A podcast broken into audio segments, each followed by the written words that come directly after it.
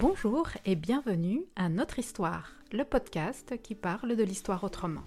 Je suis Lisselle. Et je suis Angeline. Notre point de départ, c'est le constat qu'en France, et d'une manière générale en Occident, l'histoire majoritairement proposée dans les médias, dans les écoles, dans les films et dans les livres, est une histoire centrée sur l'Occident, et qui raconte le point de vue des dominants, de ceux qui ont le pouvoir. Dans ces épisodes, nous vous proposons de quitter ce récit pour en explorer d'autres, avec des personnes de tous horizons, bien souvent non historiennes, et qu'on n'entend pas ou rarement dans les médias les plus connus. Nous recherchons le point de vue des subalternes, c'est-à-dire des personnes infériorisées, mais qui ont une capacité d'action et qui luttent contre toutes les dominations, de classe, de race, de genre, de sexualité ou encore du validisme.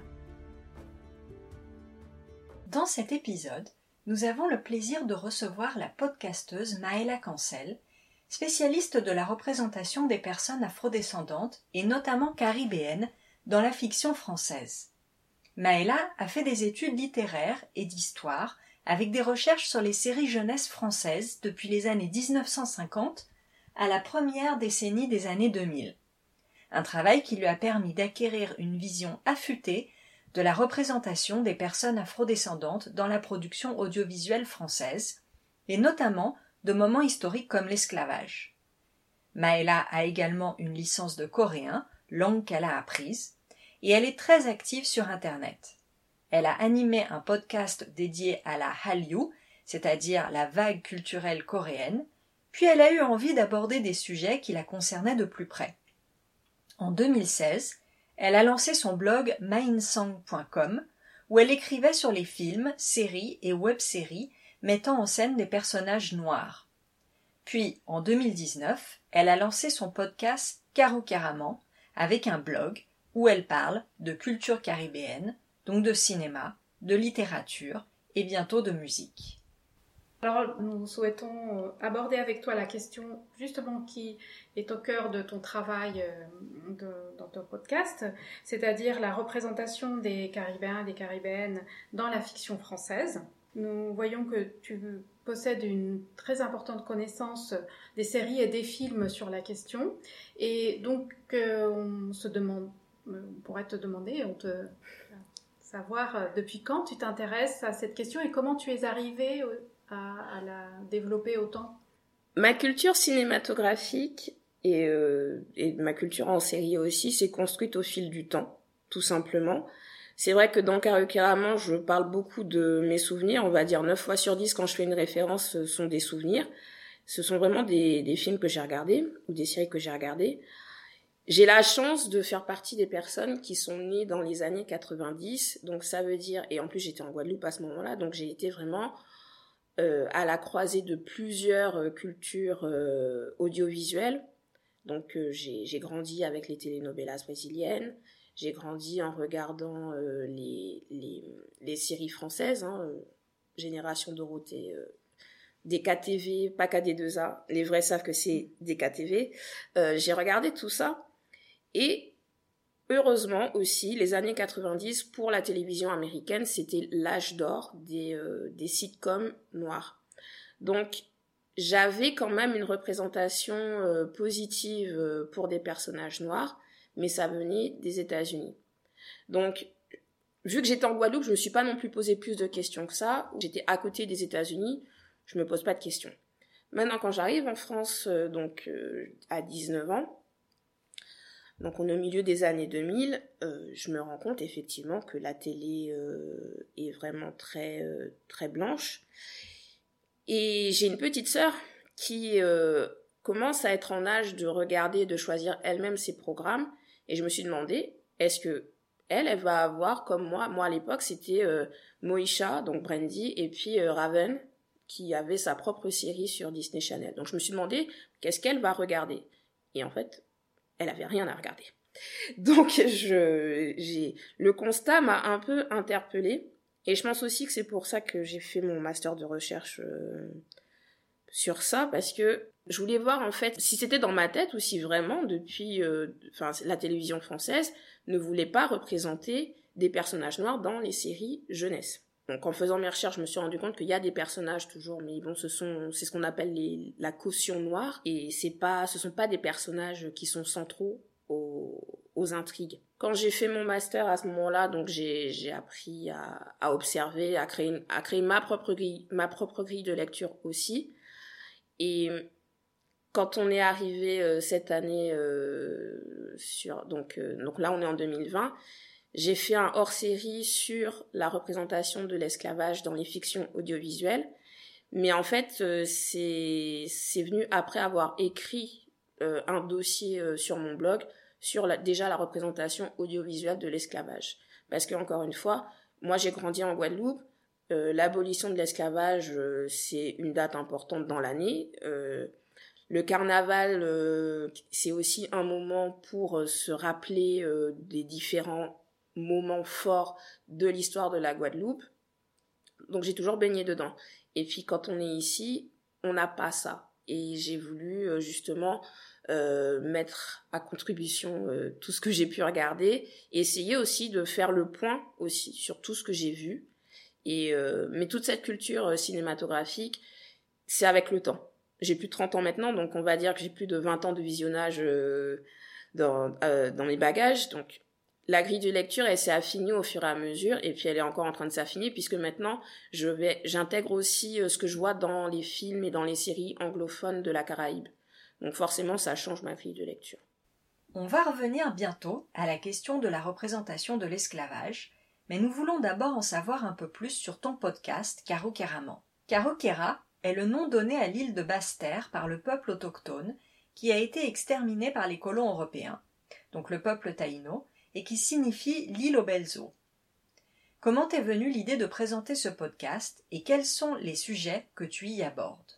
Karukera, je fais exprès en fait de pas écrire euh, l'explication du nom du podcast pour forcer les gens qui sont vraiment intéressés à aller chercher. Parce que justement, on m'a tellement envoyé l'idée que j'ai pas de culture que je veux montrer aux gens que en fait on en a une et que c'est pas non plus uniquement euh, les racines africaines on a aussi les racines des Caraïbes qui, eux, étaient les premiers peuples présents sur ces territoires. Donc c'était une façon pour moi, en utilisant Karukera, de leur rendre hommage aussi. Donc c'est pour ça aussi que je, je voulais utiliser un mot dans une langue qui, pour nous, a du sens, en tant que caribéen et qui n'a peut-être pas forcément de sens pour quelqu'un qui ne connaît pas et à ce moment-là ça permet de faire découvrir. Ce podcast en fait, comme tout ce que j'entreprends en fait sur internet, ça vient d'un d'un constat qu'il y a un manque de discussion sur les sujets qui moi me passionnent. Et comme j'aime beaucoup parler et j'aime beaucoup échanger avec les gens donc quand je vois que on parle pas de ce que moi j'aime et ben donc, du coup je commence à en parler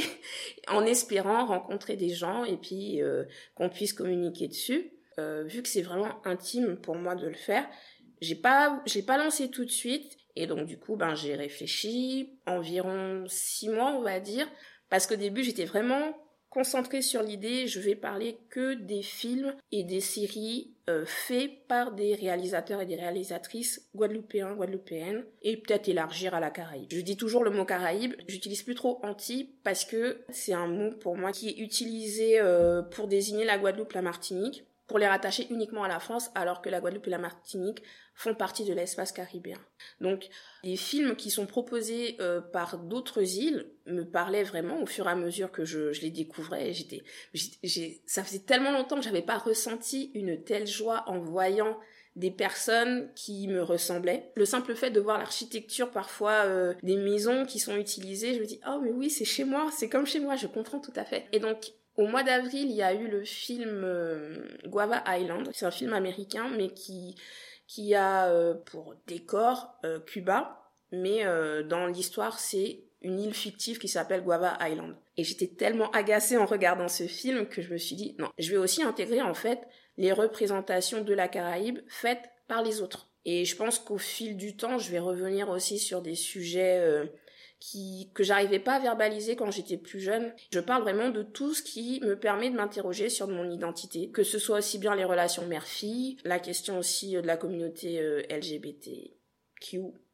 plus, la la relation euh, homme-femme, la représentation de l'amour parce que même si les, les Noirs et les Antillais, donc là je, je fais exprès d'employer le mot Antillais, ont ce cliché, ce stéréotype d'être des personnes qui sont euh, qui ont une sexualité très libre, mais en fait on nous représente pas quand il faut parler juste du sentiment d'amour, on nous représente pas. Euh, c'est aussi ce genre de sujet qui m'intéresse, voir les contre-clichés en fait, et peut-être créer nous-mêmes nos propres stéréotypes euh, positifs, qui peut-être seront repris plus tard. Et justement, tu parlais un Là, à l'instant, tu as évoqué la question de, la Guadeloupe et de ton rapport à la Guadeloupe. Dans ton podcast, dans un des épisodes, tu dis que cette euh, identité ou la revendication de cette identité n'a pas été euh, tout de suite une évidence et que c'est venu progressivement.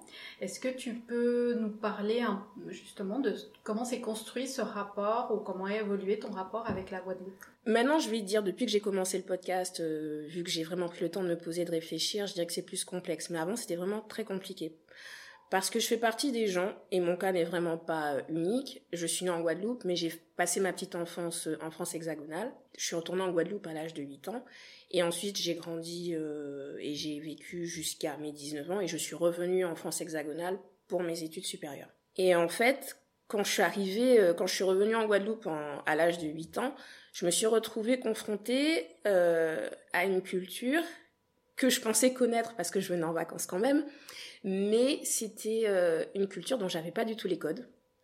Et donc je me suis retrouvée à passer de être en France où j'étais consciente que j'étais noire, dès la maternelle je savais que j'étais noire, et puis j'arrive en Guadeloupe et là je deviens euh, donc pour euh, pour la Caraïbe, moi je suis une chabine parce que j'ai la peau claire. Je savais pas à quoi ça correspondait, donc au fil des années j'ai compris que c'était un privilège quand même parce que la société caribéenne c'est une société coloriste, mais moi, je l'ai pris comme une façon de m'exclure. Ça veut dire qu'on voulait, on voulait me dire, t'es pas une Guadeloupéenne, t'es une Chabine, d'accord, mais euh, t'es pas, t'es pas avec nous. En plus, je parlais pas créole. Quand j'étais au CM2, j'avais un maître qui était euh, un indépendantiste convaincu et qui lui me parlait tout le temps en créole. Et à chaque fois, il me disait, mais oui, mais tu comprends pas ce que je dis là. Mais il faut que tu comprennes, c'est pas normal que tu comprennes pas.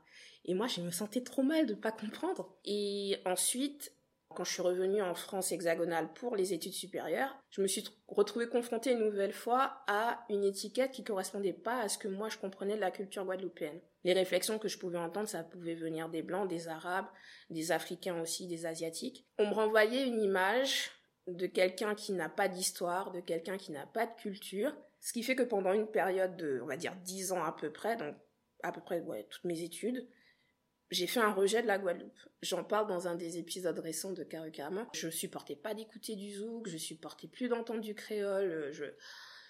C'était compliqué. Et puis, en 2016, on va dire, j'ai eu, euh, j'ai traversé une période difficile, donc il a fallu que je me pose. Donc du coup, j'étais posée chez moi, je regardais la télé, et euh, comme il y avait la chaîne MFM, donc ce sont des clips de zouk qui passent en boucle, du coup, j'ai recommencé à écouter du zouk. Je me suis dit, ah, mais c'est bien finalement. Mais pourquoi j'aimais pas? Je sais plus pourquoi j'aimais pas. Donc, j'ai recommencé à écouter et je me suis rendu compte que pendant ces dix ans, beaucoup de choses avaient changé. J'étais vraiment en train de découvrir une autre culture. Et je me suis dit, ben là, je vais garder une trace parce que j'ai plus envie d'oublier. Et puis, je me suis dit aussi, peut-être qu'il y a d'autres personnes qui sont perdues comme moi, qui savent pas trop définir leur identité euh, caribéenne. Donc, et ben, comme ça, je leur permets de partager avec moi euh, toutes mes interrogations et puis euh, pas nécessairement mes pas nécessairement mes réponses mais en tout cas mes mes questionnements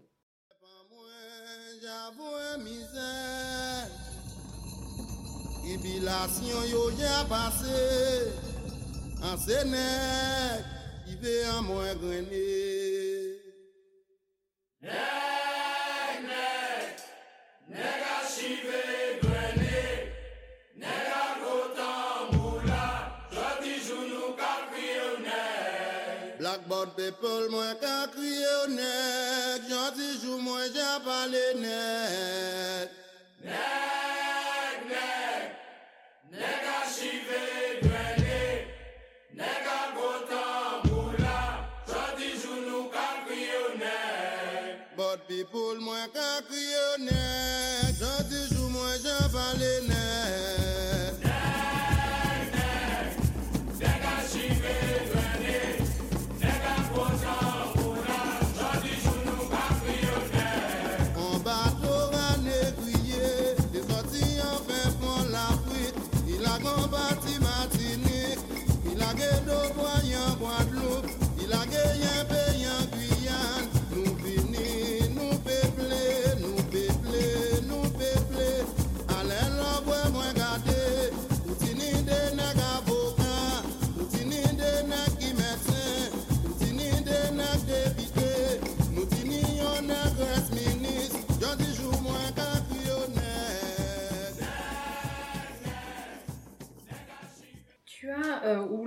Podcast Caro Carrément a une version en anglais.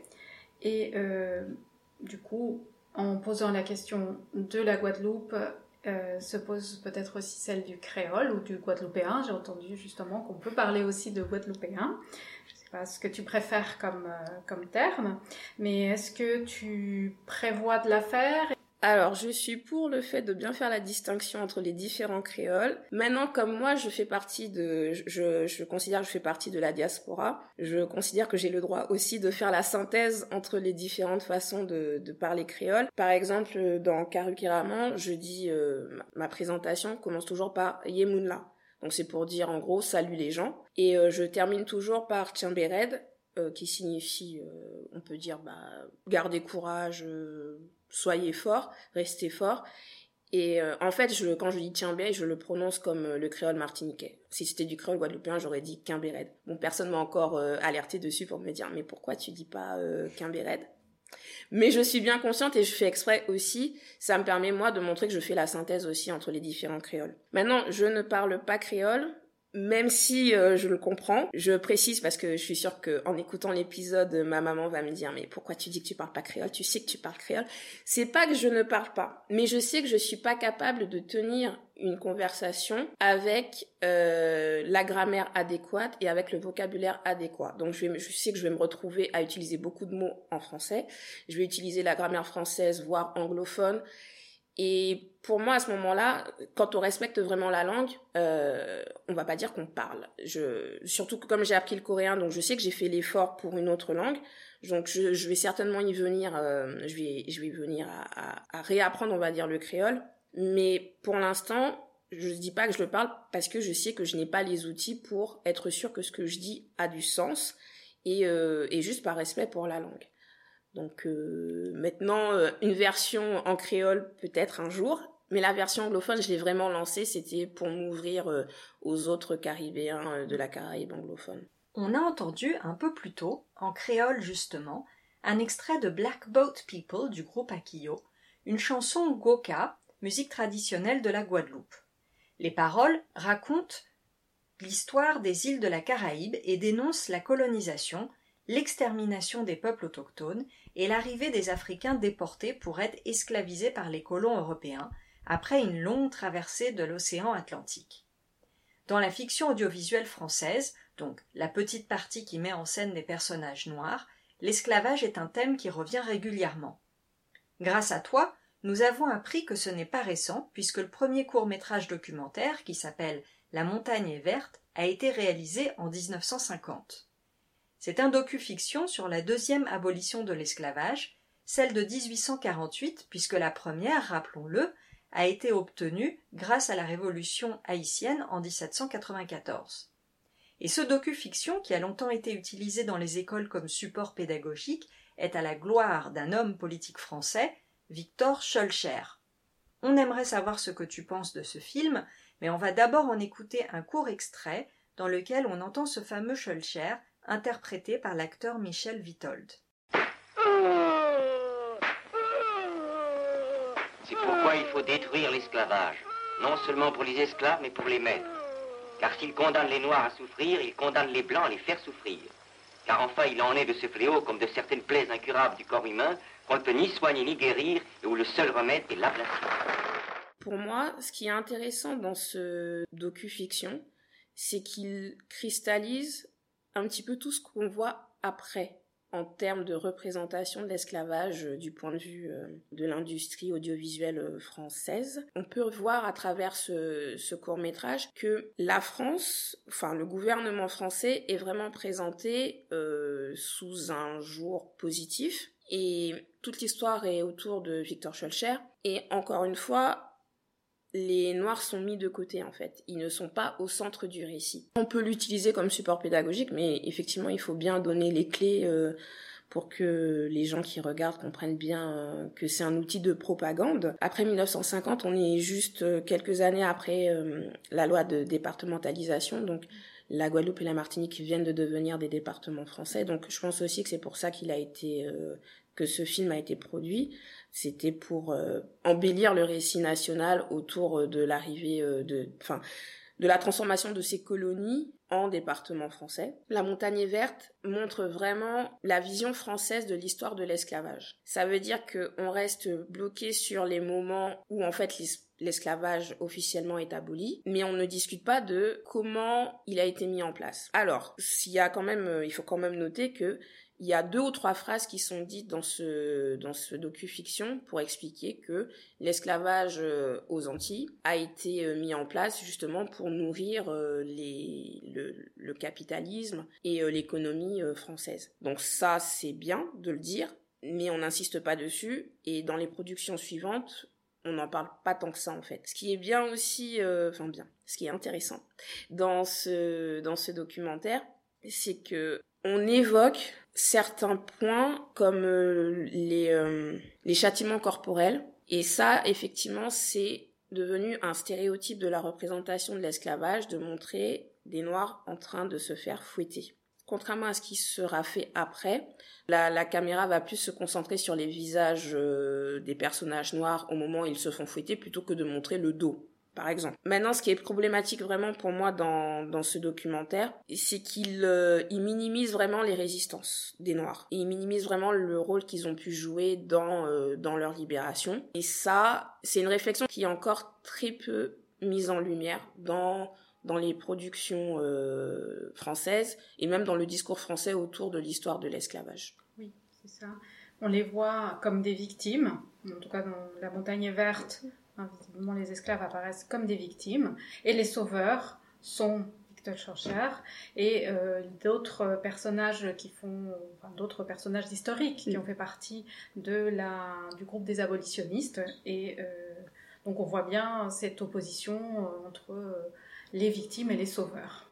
Et justement, alors est-ce que depuis cette époque, donc depuis 1950, et, euh, est-ce qu'il y a eu des changements Tu observes dans ce que tu as pu voir dans les productions françaises, des changements, des évolutions euh, ou plutôt on reste sur la persistance de, de ces stéréotypes ou de modèles dans ce traitement de la question de l'esclavage dans ces euh, productions de fiction Je dirais qu'il y a deux courants de représentation. Donc il y a le premier courant qui est le courant mené par euh, des cinéastes non caribéens. Je dis pas forcément non noirs, mais euh, parce que quand on regarde le film Casse départ par exemple, qui a été écrit par Fabrice Eboué et Thomas Njijol. Donc, bah, ce sont des Noirs français, mais ça, ils ont perpétué les stéréotypes de représentation en fait. Donc, je dirais qu'il y a un courant porté par des cinéastes non caribéens et qui eux vont vraiment utiliser cette image euh, du noir victime, du noir passif et du noir qui euh, n'a pas de culture. Ensuite, je dirais qu'à partir des années 70, il y a des cinéastes noirs qui s'emparent aussi de la question et qui vont et donc dans ce cas-là, il y a plusieurs étapes, je crois. On va dire que la première étape, ça a été vraiment de mettre en avant l'idée de euh, euh, enfin de glorifier l'image du nègre marron. Donc le nègre marron, ce sont les ce sont les esclaves qui se sont enfuis euh, de des habitations et qui vont vivre et qui essayent de survivre en tout cas, soit en Guadeloupe, soit en Martinique. Et ils ont et donc c'est vrai qu'on les je me rappelle hein, quand j'étais quand j'ai quand j'étais adolescente, cette image du nègre marron était vraiment glorifiée à croire que tout au final que tous nos ancêtres de Guadeloupe étaient tous des nègres marrons. C'est pas possible, de toute façon, statistiquement, c'est pas possible. Mais cette image a vraiment euh, été euh, portée, je crois, par euh, des par des films comme West Indies de Medondo. Donc c'est sorti en 1979. Ensuite, il y a Eusen Palsy qui a fait La rue Cazenègre. Et donc elle, ce qu'elle a fait, c'était de montrer en fait les conséquences de, de ce système esclavagiste et de voir comment vivait, comment vivait, euh, de montrer comment vivait la Martinique euh, du début du XXe siècle. Et donc elle, enfin avec Rue Casner, en fait, on fait le lien entre ce qui s'est passé euh, avant 1848 et ce qui se passe encore aujourd'hui. Il y a aussi ça, je crois, qui est important pour les cinéastes caribéens, c'est de montrer que le quotidien euh, d'aujourd'hui, que ce soit en Guadeloupe ou en Martinique, est lié, de qu'on le veuille ou pas, c'est lié à tout ce qui s'est passé avant. Et euh, ce lien, on, ne peut pas le couper. Donc il y a ça qui s'est passé avec euh, Rue. Ensuite, dans les années 90, je n'ai pas vraiment d'exemple de production faite par des cinéastes caribéens. Je pense qu'il y en a, mais question d'accessibilité, c'est très compliqué. Par contre, euh, je me rappelle euh, que j'avais j'avais vu à plusieurs reprises euh, Les Caprices d'un fleuve, qui a été donc c'est un film français. Là, par contre, ça racontait l'histoire d'un je crois que c'était un officier français qui tombait en disgrâce et donc on l'envoyait gérer une colonie. Donc là, c'était une colonie en Afrique et, et donc il tombait entre guillemets amoureux d'une entre guillemets indigène et donc, euh, le film, c'était de montrer que l'amour peut surmonter le système. J'y crois pas trop, mais euh, je crois que c'était ça, euh, cette vision qu'il voulait montrer. Et il y a eu la saga de l'été Terre Indigo en 1996. Et donc, ça raconte l'histoire d'une famille française qui va s'installer à Cuba et qui va, qui va chercher à s'enrichir en cultivant l'indigo, justement. Et donc, ça se passe à Cuba, mais il y a pas de il y a un personnage noir et en, plus il est métis. Mais sinon, il y a même même dans les même dans les figurants, il n'y a pas de personnage noir euh, qu'on voit de façon récurrente. Donc ça, il y a vraiment ce côté. Euh, enfin, ce sont les colonies. Donc les noirs sont là pour servir, mais ils sont pas au centre de l'intrigue. Et puis à partir des années 2000, alors je sais pas si il est classé en docu-fiction, mais en tout cas c'est un film qui a été réalisé j'ai oublié le nom du réalisateur, mais je sais qu'il a été écrit par Patrick Chamoiseau, qui est un grand auteur euh, martiniquais, qui s'appelle Le Passage du Milieu. Et euh, donc il est sorti en 2001, je crois, mais introuvable sur Internet. Et j'ai vu très peu de critiques dessus. Je pense que c'est aussi parce que les, euh, il se focalise sur la traversée. Donc il parle pas de la culture euh, en soi martiniquaise ou de ce qui s'est passé en Martinique. Il insiste beaucoup sur les origines africaines, sur les conditions de la traversée et je pense que c'était euh, dans la continuité d'Amistad qui était sorti quelques années avant. Et là maintenant, on est plutôt dans une vision où euh, je pense pour la France, on va arriver à s'intéresser plus au quotidien des, des personnes qui étaient réduites en esclavage à cette époque. Tropicamer a essayé de le faire un petit peu, mais au final pas tant que ça. Mais c'était en 2007. Là, il y a plus de discussions, plus de débats sur le fait de remettre les Noirs au centre du récit. Donc, il y aura certainement des productions à venir qui feront, euh, qui permettront de vraiment connaître le quotidien de l'époque. Parce qu'au final, il y a, y a une anecdote à chaque fois qui me fait euh, toujours euh, sourire, c'est que quand on discute de l'esclavage dans les médias, on dit toujours oui, les Noirs dans les champs de coton. Et il y a toujours quelqu'un pour dire oui, mais les champs de coton c'était aux États-Unis parce qu'effectivement les productions euh, américaines euh, sont très marquantes et euh, on voit toujours les champs de coton. On a aussi cultivé le coton dans les Antilles, donc dire en soi les Noirs dans les champs de coton pour parler de la Guadeloupe et de la Martinique, c'est pas faux. Mais par contre, ça remonte au tout début de la période. On a cultivé aussi le tabac. Ça aussi, c'est tout, au début de la période. La culture du sucre ça est arrivé surtout euh, sur la fin du XVIIe siècle et puis tout le long du XVIIIe siècle. Mais ça, les productions ne nous le racontent pas. Donc euh, c'est aussi normal que les gens n'aient pas de repères comme ça, de repères dans le temps, pour savoir concrètement en quoi consistait le système esclavagiste en Guadeloupe et en Martinique. Et euh, parlons justement, tu as évoqué euh, cette, euh, cette série qui s'appelle Tropicamer, qui est une série qui a été euh, euh, dirigée par Jean-Claude Barny et qui était diffusée euh, en France en 2007 et qui est encore disponible sur YouTube. Et euh, elle est intéressante parce que bon, elle montre une évolution, euh, cette évolution dont tu parles, et en même temps aussi les stéréotypes qui, restent dans le euh, dans, dans, ces productions françaises. Et parce qu'elle a eu un écho euh, relativement euh, important, enfin plus large en tout cas, euh, et qui arrive en métropole, Ça aussi, c'est intéressant. Et qui a eu un écho, même j'ai lu dans des critiques un peu un peu intellectuelles du type Télérama, en disant que c'était quelque chose de nouveau, euh, parce qu'il y avait des personnages, enfin des personnages noirs euh, qui apparaissaient comme personnages et pas uniquement comme des victimes passives. Alors je rappelle que l'histoire se déroule en Martinique euh, à la fin du XVIIIe siècle et qu'elle met en scène un planteur, qui est quand même le personnage principal, planteur colon français, aussi le méchant, Théophile Bonaventure, qui se bat pour conserver euh, son droit à être toujours le maître de la plantation. Et, euh, mais parallèlement, et c'est ça peut-être un peu la nouveauté des années 2000 dont tu parles, euh, on voit aussi la vie des esclaves, Amédée par exemple, qui est un sage, un homme plutôt sage et qui se bat pour la, pour la liberté.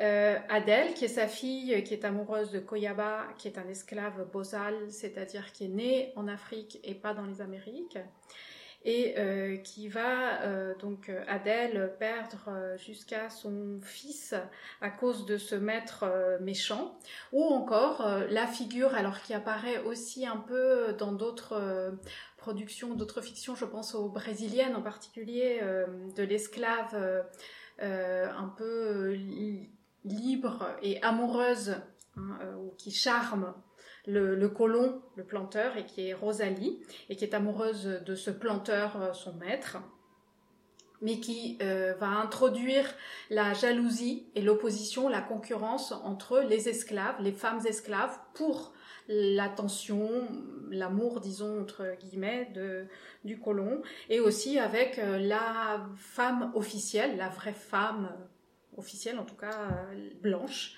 euh, dans l'histoire.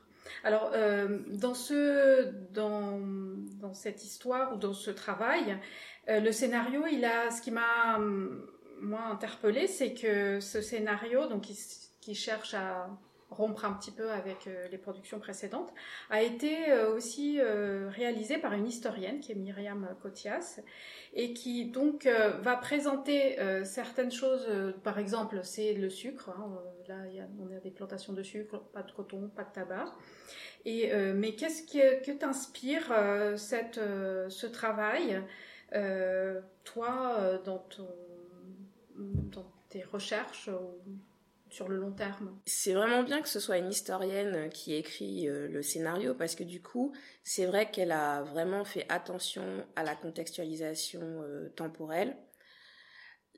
Parce que je pense au docu-fiction Bois d'ébène par exemple qui est sorti en 2016 et qui franchement mélange plein de références et qui du coup ben, contribue à créer ce flou autour de l'histoire au lieu de vraiment euh, la rendre plus claire. Dans Tropique amer, le scénario met vraiment en lien les grands événements euh, de l'histoire. Hein. donc on a plusieurs, donc la Révolution française par exemple, ou quand la Martinique est passée euh, sous le joug britannique.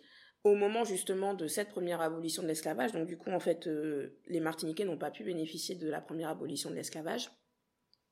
Donc ça c'est vraiment important et c'est très bien. On voit aussi le travail de l'historienne dans le détail culturel, donc le fait que Koyaba soit un bossal, on fait une différence, tous les Noirs en, Martinique ne sont pas tous euh, des esclaves. On voit qu'il y a aussi une sorte de tension entre ceux qui viennent d'arriver, entre les Africains qui viennent d'arriver euh, sur l'île et ceux qui y sont nés et qui ont en fait toujours connu euh, l'esclavage. Il y a aussi des détails intéressants sur les rites funéraires ça aussi, je trouvais que ça, c'était bien, parce que toujours dans ce côté où on nous renvoie que euh, Guadeloupéens, Martiniquais, vous n'avez pas de culture, mais en fait, aussi. Et donc, c'est important de les voir représentés. Maintenant, c'est vrai que euh, il y a certains points, ça m'a laissé perplexe, que la résistance ne soit présentée que du point de vue de Koyaba parce que du coup, on donne l'impression que les euh, que les, les autres personnages noirs, donc ce sont les, les nègres créoles qui sont là, qui sont nés, qui ont et qui ont vécu l'esclavage, c'est comme si eux, ils ne cherchent pas à résister. Et ça, ça me dérange un petit peu. Sans compter que Koyaba, euh, désolé pour le spoiler, mais à un moment, en fait, il, il, il, part à Haïti. Donc, en plus, même si ça fait le lien avec la révolution haïtienne, mais encore une fois, c'est décentrer la lutte à l'extérieur et on montre pas ce que les Martiniquais de l'époque ont cherché à faire eux aussi. Et puis vraiment, il y a, y a quelque chose. Euh, et donc ça, ça, je l'avais pas vu la première fois où j'ai regardé le feuilleton, mais c'est l'absence euh, d'un discours de, sur les libres de couleur. Parce que quand on lit les historiens, effectivement, ils accordent toujours de l'importance à la catégorie euh, libre de couleur, qui est reconnue légalement. Et dans le feuilleton, en fait, on n'en parle pas, plutôt sur la fin, mais même sur la fin, c'est c'est pas clair et j'ai pas l'impression que quelqu'un qui ne connaît absolument pas euh, l'histoire de l'esclavage va euh, va se rendre compte qu'il y avait ces différentes catégories parmi les parmi les noirs à cette époque. Nous allons écouter maintenant un extrait de la série Tropique amer. Dans cette scène, on entend les personnes esclavisées Rosalie et Amédée accueillir le planteur Théophile Bonaventure qui arrive chez lui. On les entend donner son bain au colon, qui profite de toutes les occasions pour tripoter Rosalie, qui est amoureuse de lui. En même temps, il rejette son offre de servir elle-même l'épouse de son maître, et il réclame les services d'Adèle, la fille d'Amédée.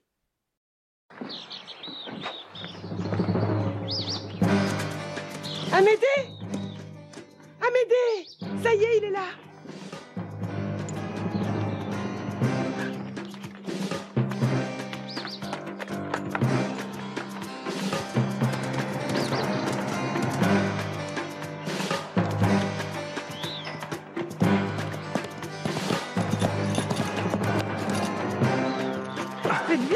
Vous allez être en retard pour le bateau. Si tu essaies de me voir avec une autre femme, toi Hein?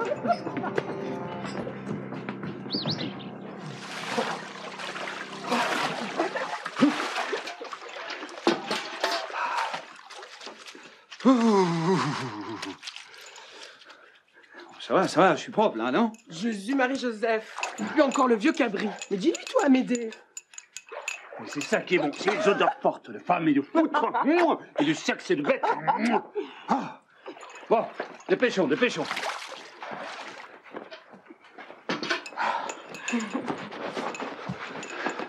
Ma perruque, Amédée, je veux essayer ma perruque.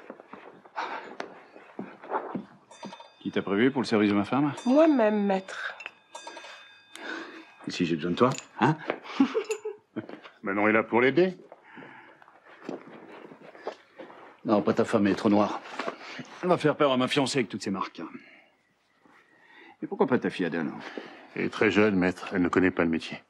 Et puis peut-être aussi la question de la dépolitisation finalement de l'esclavage, puisque chaque euh, personnage noir euh, de, de, la série se bat pour sa propre euh, ses propres intérêts hein, ou, ses désirs. Euh, même les désirs existent en effet, mais sont individualisés. Et il n'y a pas cette euh, organisation collective qu'on ne voit pas et que pourtant euh, l'histoire nous montre qu'il y a eu dans ces communautés marronnes et, dans les plantations aussi une organisation collective. Moi j'avais une question par rapport notamment à la place des femmes.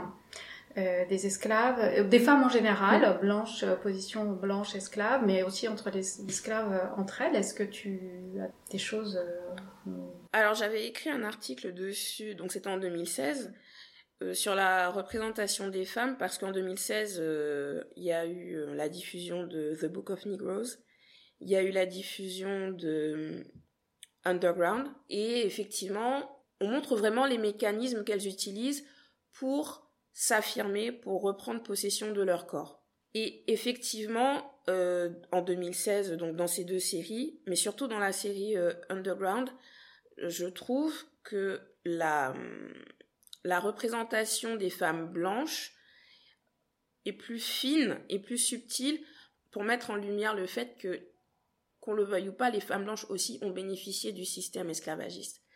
Et donc ça, elles sont absentes du discours en général, même si les historiens, parce que quand je faisais mes recherches, j'ai trouvé plein d'articles anglophones qui expliquaient le rôle des femmes blanches pour maintenir euh, le système esclavagiste dans la Caraïbe. Par contre, en, français, je, n'ai pas trouvé de, de réflexion dessus, d'article dessus. Donc je pense que c'est dit en filigrane euh, dans différents articles sur d'autres sujets en lien avec l'esclavage, mais c'est le genre de choses dont on ne parle dont on ne parlait pas pour l'instant, mais en tout cas dans les productions américaines, ils commencent vraiment à mettre les femmes blanches aussi euh, à montrer leur responsabilité aussi dans le maintien du système esclavagiste. On le montre pas trop euh, en France.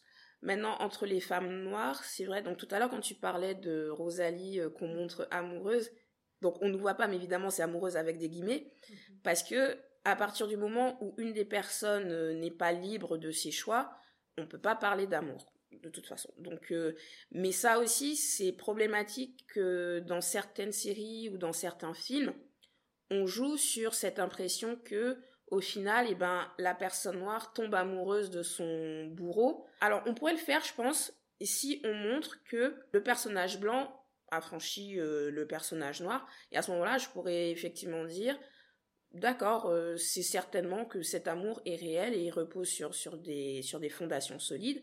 Mais dans les séries en général, dans, dans les films aussi, comme dans Les Caprices d'un fleuve, le personnage noir reste quand même en position subalterne au final. Donc, est-ce que la, relation, enfin, la relation n'est pas égalité? Donc à ce, à ce moment-là, est-ce qu'on peut vraiment parler d'amour?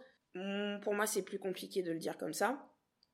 Et dans les relations entre les femmes noires, c'est vrai que euh, dans, dans les productions françaises que j'ai pu voir, on met pas trop l'accent dessus, mais par contre dans les productions américaines, c'est vrai que, mais c'est aussi parce que les productions américaines euh, permettent, euh, enfin, utilisent vraiment l'organisation de la communauté euh, des esclaves comme euh, ressort narratif. Donc automatiquement, ils se côtoient, donc il y a des liens qui se forment, et on va pas forcément les mettre en opposition. Mais bon, le, le, côté opposition entre les entre deux femmes noires, par exemple, c'est vraiment pour moi le côté pour donner du suspense à l'intrigue, mais ça n'a pas de vu que c'est sans contexte, donc c'est vrai que c'est difficile en termes de représentation enfin d'utiliser ça comme pour dire que euh, à l'époque oui euh, les femmes noires elles étaient en compétition pour euh, l'attention du maître. C'était peut-être le cas hein, mais mais au final est-ce que c'est si important que ça?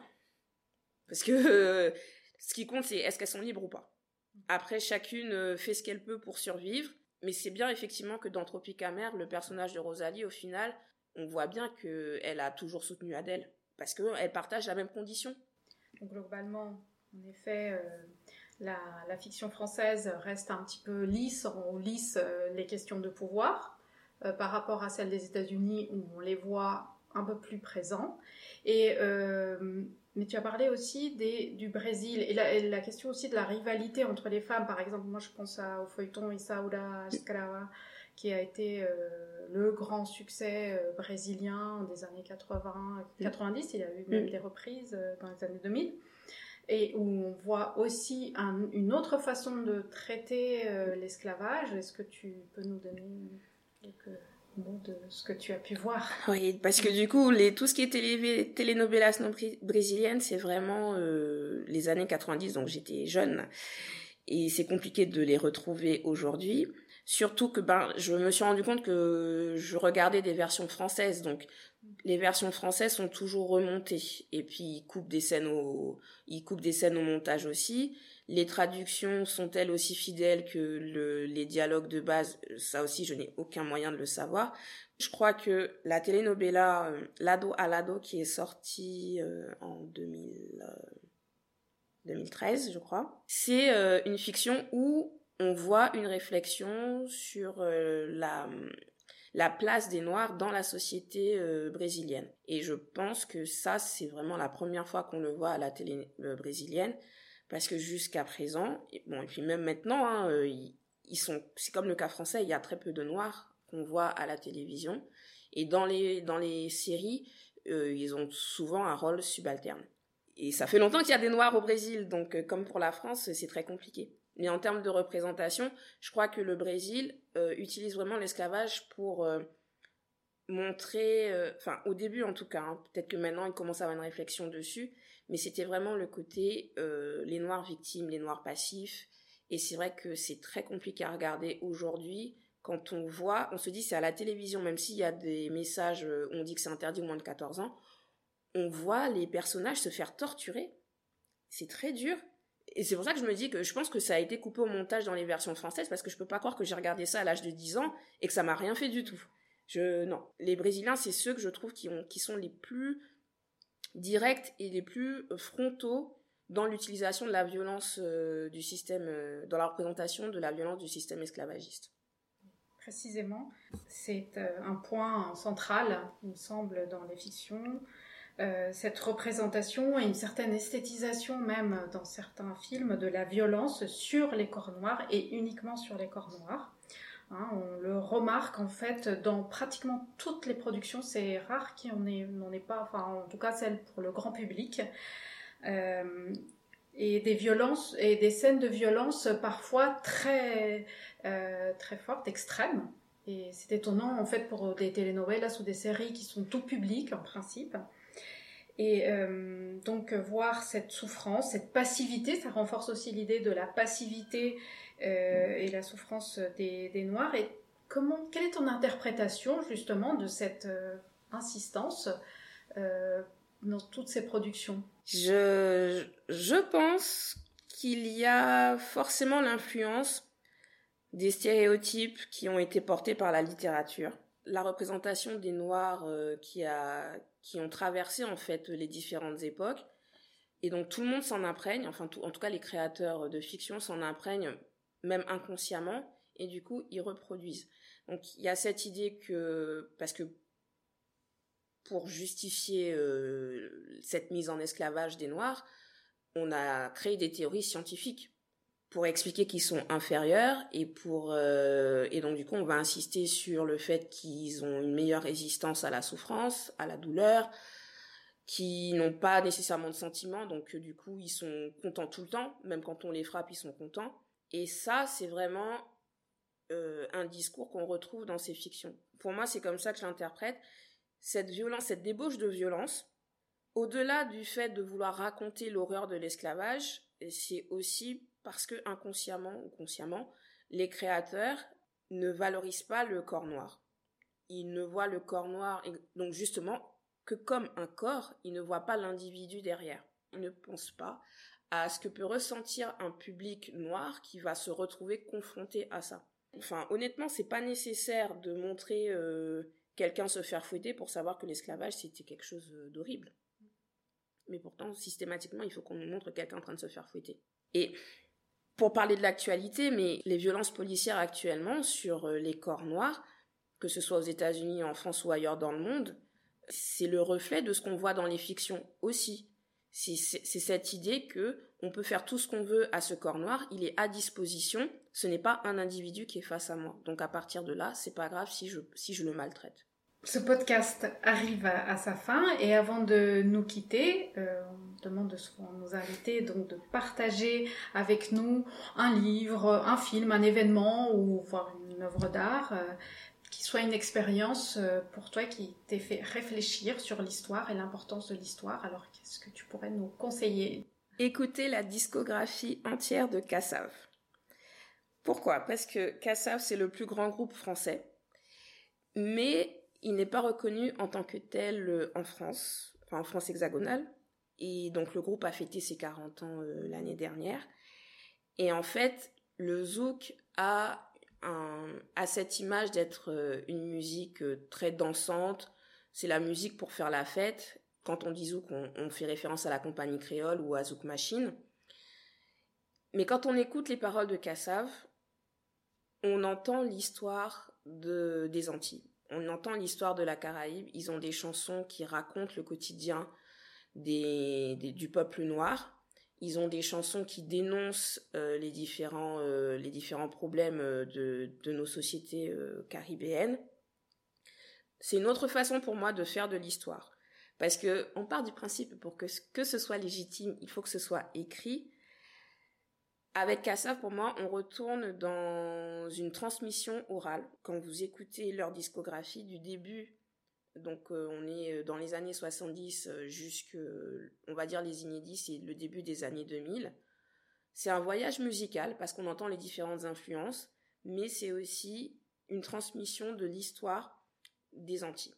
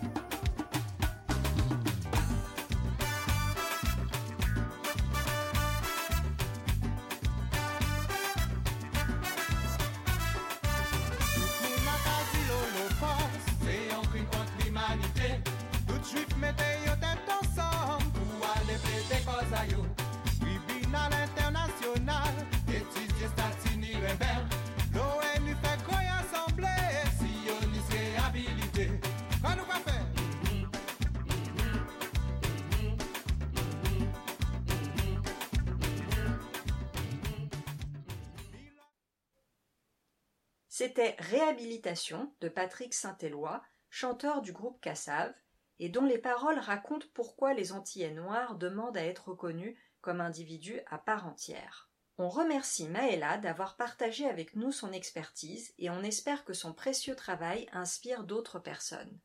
Merci aussi aux auditeurs, auditrices d'avoir été à notre écoute. Nous vous invitons à écouter le podcast Caroucaraman et à suivre Maëla sur Twitter et Instagram. Vous trouverez sur notre blog et notre page Facebook des détails sur ce que vous avez entendu dans cet épisode et des informations complémentaires. Vous pourrez également nous contacter pour participer à notre histoire. À bientôt!